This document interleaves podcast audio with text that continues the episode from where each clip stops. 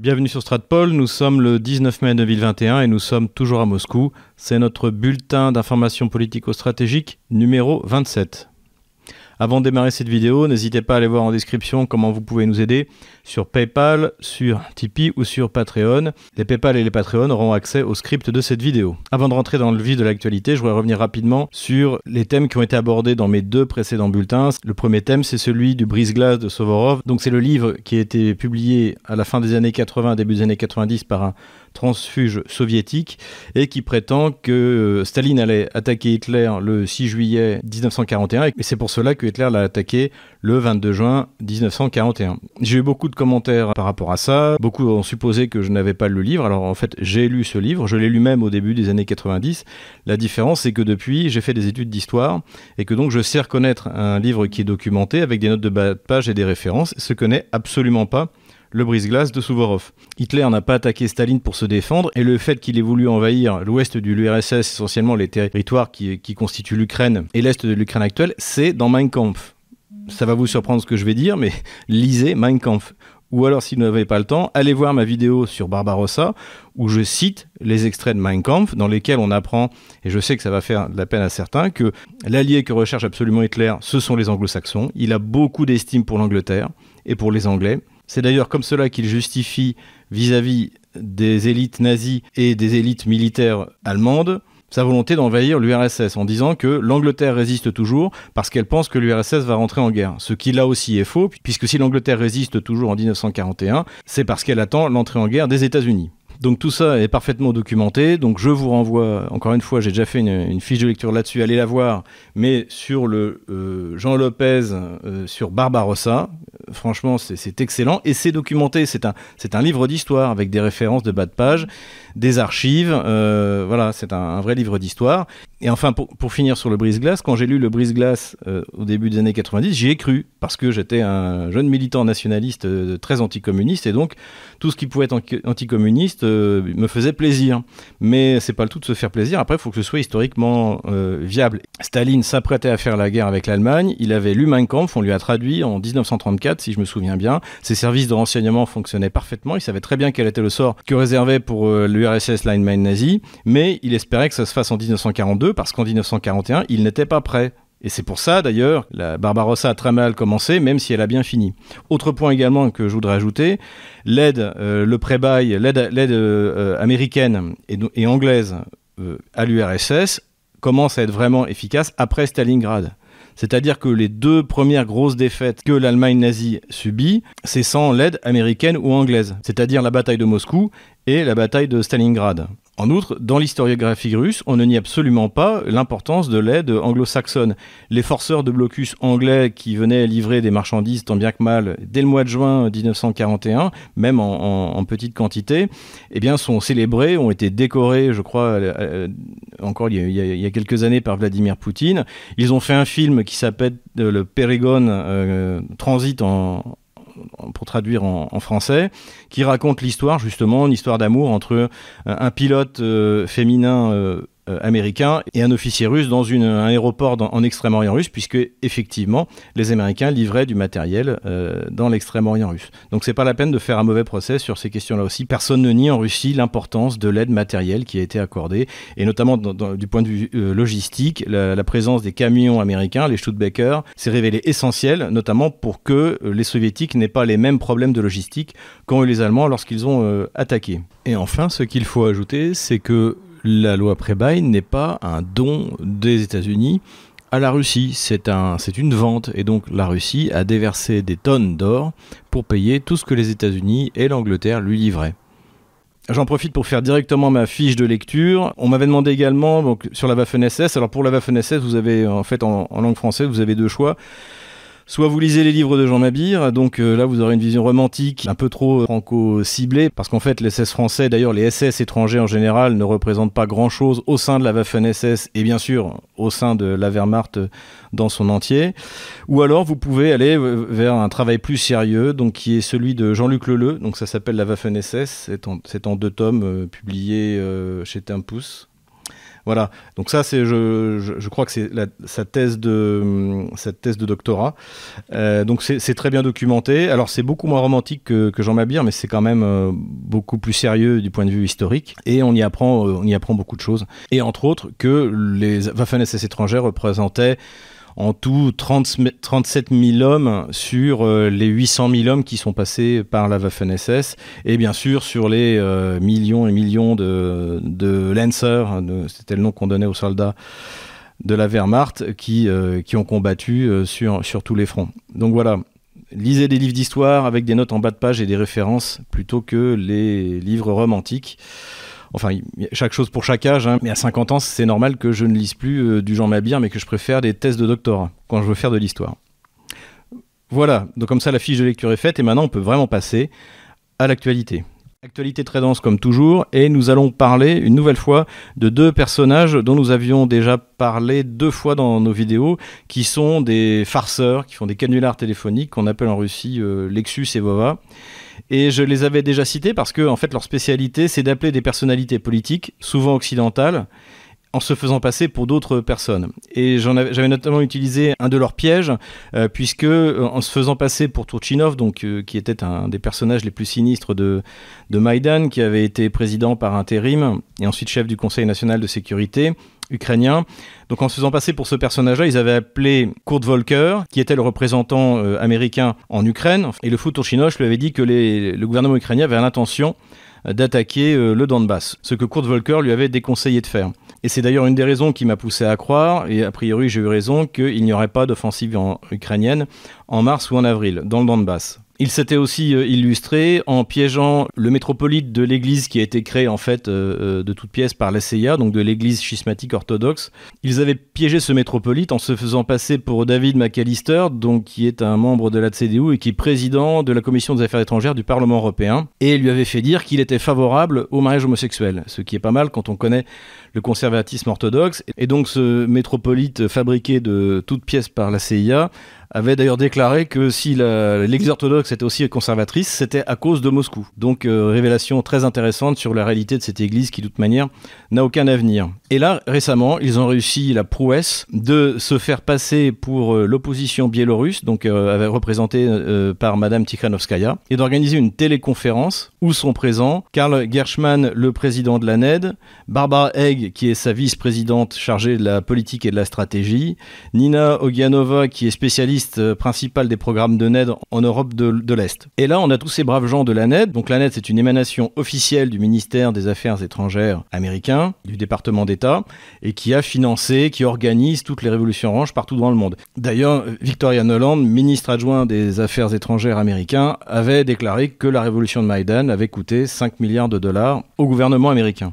Et là, pendant une conversation qui dure une vingtaine de minutes, on apprend que même si la NED est interdite en Russie, en fait, elle a des relais euh, dans toutes les régions de Russie, qu'ils sont très actifs, qu'ils euh, visent euh, les élections législatives de septembre, qu'ils sont en contact avec Volkov, qui lui aussi est réfugié en Lituanie, donc qui, est le numéro 2 du soi-disant fonds de lutte contre la corruption d'Alexei Navalny, qu'ils ont fondamentalement participé à la tentative de soulèvement en Biélorussie au moment des élections qui ont eu lieu en août 2020.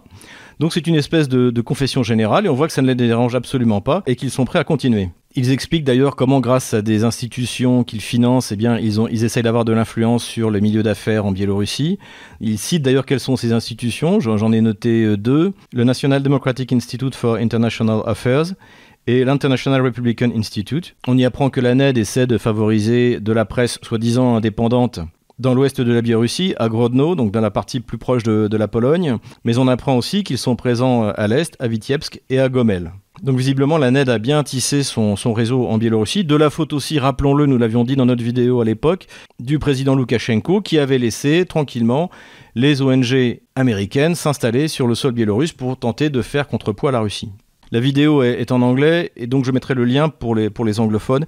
Et ce qui est très intéressant, surtout dans les deux dernières minutes, c'est que en fait la, fausse Tikhanovskaya commence à entre guillemets péter les plombs et euh, demande de l'argent parce que le ministre des Affaires étrangères suédois lui a dit qu'elle avait un look ridicule et qu'elle devait donc s'acheter du Gucci, euh, du Vuitton. Il faut voir la tête des membres de la NED quand on entend dire ça. Et puis tout d'un coup, à la fin de l'enregistrement, on entend la voix de Loukachenko et pour finir, celle d'un commandant du KGB, le KGB est toujours le nom des services secrets biélorusses, qui leur annoncent qu'ils sont en état d'arrestation et qu'ils ont le droit de faire appel à un avocat, exactement comme dans les films américains. Donc c'est vraiment très drôle.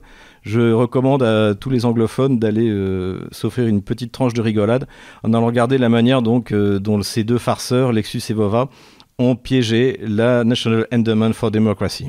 Maintenant qu'il semble clair qu'il n'y aura pas d'offensive ukrainienne dans le Donbass, l'horizon qui de toute manière n'était pas bien sombre de Nord Stream 2 s'éclaircit largement et d'ailleurs Angela Merkel vient de faire une déclaration que l'on pourrait dire fracassante dans laquelle elle explique que de toute manière l'Allemagne n'a pas le choix. Et c'est notamment les discussions que j'avais pu avoir lorsque je suis allé euh, dans le Donbass récemment, où j'ai discuté avec des représentants de l'AFD qui m'ont dit que même si les écologistes arrivaient au pouvoir, l'Allemagne n'a pas d'autres alternatives. À côté de cela, ont été publiés récemment les chiffres des livraisons de gaz russe vers l'Europe. Et en fait, la proportion du gaz russe n'est plus de 40%, mais de près de 50%. Parce que l'hiver a été froid et que donc les réserves ont largement baissé. Et la plupart des pays, y compris un pays hostile à la Russie comme la Pologne, a dû largement augmenter sa livraison de gaz. On a donc quelques chiffres très révélateurs. En 2020, l'Union européenne a importé 326 milliards de mètres cubes de gaz et dont près de la moitié était russe. La Norvège occupe la deuxième place, mais ne fournit qu'un quart en fait des besoins euh, de l'Europe. Et les choses ne se sont pas arrêtées en 2021, puisqu'au premier trimestre, Gazprom a envoyé 52,7 milliards de mètres cubes vers l'Union européenne, soit 30% de plus qu'un an plus tôt. L'Allemagne a augmenté ses achats d'un tiers la Pologne de 18,5%. La Russie a exporté vers la Finlande 67% de plus de gaz qu'au premier trimestre 2020. La Roumanie plus 90%, la Bulgarie 52%, la Grèce 23%. En fait, la production de gaz en Europe hors Russie a largement chuté. Elle a baissé de 22% en 2020 par rapport à 2019. Parce que, comme je l'ai déjà souligné, la Norvège a atteint son pic gazier et la production baisse peu à peu. L'autre grand choix gazier européen de Groningen aux Pays-Bas est en plein déclin et alors qu'on annonçait sa fermeture en 2030, on parle désormais d'une fermeture peut-être même l'année prochaine. Ajoutons que malgré le déclin de la production de gaz en Norvège, la Pologne a décidé de construire un gazoduc pour lui ramener à travers ce qu'on appelle le Baltic Pipe, le gaz norvégien jusque chez elle. Or, le gaz norvégien est déjà vendu à 100% à l'Allemagne essentiellement. Donc en fait, aux frais de l'Union européenne, c'est-à-dire aux frais des contribuables euh, allemands, français et italiens, les Polonais sont en train de se faire construire un gazoduc pour ramener du gaz d'un champ gazier qui a déjà atteint son pic et dont le gaz était de toute manière vendu à l'Allemagne euh, essentiellement. Donc ce que l'Allemagne n'achètera pas et qui sera vendu à la Pologne, elle l'achètera à la Russie, donc ça ne changera absolument rien. On est une fois de plus dans un nouveau délire économique typique de l'Union européenne. En parlant de délire économique, Bruno Le Maire était à Kiev pour signer pour Alstom euh, une vente de locomotives, entre autres, et d'infrastructures euh, pour 1,3 milliard d'euros. On a déjà parlé dans une de nos vidéos de la solvabilité douteuse de l'Ukraine. Et là, en, en l'occurrence, la moitié de ce milliard 300 millions seront payés par le Trésor français et l'autre moitié prêtée par des banques françaises. Et ce sera bien sûr des crédits cofacés, c'est-à-dire en gros assuré par l'État. Et donc si l'Ukraine ne paie pas, comme pour le reste, eh bien le gouvernement socialiste français ira faire les poches des contribuables français, comme d'habitude. Mais de toute manière, on a également appris que la France avait purement et simplement rayé la dette de 6 milliards de dollars vis-à-vis du Soudan. Donc après tout, que la France dépense ces milliards dans le tiers-monde euh, soudanais ou ukrainien, cela reviendra exactement au même pour le contribuable français. Puisqu'on parle de ce génie de Bruno Le Maire, il vient de déclarer qu'il souhaitait un accord pour un Internet souverain avec Microsoft et Google. Celle-là aussi, il fallait la faire. Pour finir, à partir de ce vendredi, il y aura des élections consulaires à Moscou. Alors qu'est-ce que c'est que les élections consulaires? En fait, ça ne sert pas à grand-chose. Ce sont des espèces de conseillers euh, municipaux qui s'occupent de la vie de tous les jours euh, pour les Français. Ils ont tout de même un certain rôle dans la mesure où ils participent au vote des sénateurs. À Moscou, il y aura cinq listes. Une liste apolitique qui s'appelle euh, Français Unis qui est euh, politique, mais qui est tout de même soutenu par euh, Thierry Mariani. Thierry Mariani, actuel député européen, ancien euh, député des Français de l'étranger, donc qui avait été très présent sur Moscou, qui avait tenu toujours une position pro-russe, et à qui nous souhaitons une victoire totale face à la coalition gauchiste à laquelle il a affaire dans la région PACA. Reste quatre listes ouvertement politiques, une liste rattachée au Rassemblement national tendance euh, manif pour tous, donc qui s'appelle ici Moscou français souverain, une liste qui s'appelle le renouveau pour la Russie et la Biélorussie, donc qui est rattachée aux républicains, euh, tendance euh, jupéiste, et donc restent les deux listes gauchistes, celle bien sûr d'En Marche, qui s'appelle la Solidarité en Marche Russie-Biélorussie, et celle qui est rattachée à une espèce de PS France Insoumise, bon bah gauchiste, hein, qui s'appelle francophone, citoyen et engagé pour la Russie et la Biélorussie. Je ne peux m'empêcher de faire un commentaire par rapport à ces deux listes gauchistes. Je ne comprends pas ce que des Français gauchistes viennent faire en Russie. La Russie est un pays capitaliste, vous ne payez que 15% d'impôts euh, sur le revenu, vous ne payez que 20% d'impôts sur les sociétés, alors qu'en France, vous seriez, je ne sais pas, 50, peut-être même depuis France Hollande, 75% d'impôts sur le revenu, jusqu'à 32% d'impôts sur les sociétés. Donc comment vous pouvez vivre votre socialisme euh, français dans un pays aussi national capitaliste que celui de Poutine? En plus, il n'y a pas de diversité. Les seuls immigrés ici qu'on a, ils travaillent euh, du soir au matin et du matin au soir, parce qu'en fait ici, quand vous êtes immigré, c'est sans filet. La Russie n'a pas de dette, donc c'est pas du tout le modèle socialiste que vous, que vous prenez. Il n'y a pas de diversité, donc comment vous faites pour vous enrichir? Alors bien sûr, euh, l'avantage c'est que c'est qu'il n'y a pas d'insécurité non plus, donc c'est peut-être ça aussi euh, qui, vous plaît. C'est toujours plus facile de donner des leçons de gauchisme quand on vit dans une capitale comme Moscou qui est euh, totalement sûre. Vous n'avez pas de gay pride, vous pouvez même pas vous habiller en cuir et vous déguiser en chien et aller vous promener les fesses à l'air dans les villes de Moscou. Comment est-ce que vous pouvez tenir dans un, tel pays fasciste de, ce type? Je ne comprends pas. Honnêtement, français gauchiste de Russie, ne faites pas des listes consulaires rentrer en France, rentrer dans ce paradis socialiste, multiculturel, diversitaire, où vous pourrez payer plein d'impôts parce que c'est à cause des gens comme vous qu'Emmanuel Macron ne peut importer que quelques centaines de milliers euh, d'immigrants par an, alors que ça pourrait être des millions si vous étiez moins égoïste. Et je vous rappelle d'ailleurs que pour les électeurs d'En Marche, le couvre-feu, c'est 19h, enfin bientôt 21h d'après ce que j'ai vu. Donc j'en ai vu la dernière fois à 22h encore au restaurant sans mettre son masque entre deux bouchées, ça c'est pas normal. En Marche Moscou doit appliquer les principes enfermistes qui sont prônés par Emmanuel Macron en France. Voilà, c'était mon conseil pour les gauchistes français d'En Marche, de la France Insoumise ou du PS. Rentrer en France, rentrer dans ce paradis du socialisme triomphant sous la direction du, maréchal président Emmanuel Macron. J'espère que mes auditeurs me pardonneront cette sortie euh, un peu taquine sur nos amis socialistes français. Et je vous dis à la semaine prochaine pour notre prochain bulletin.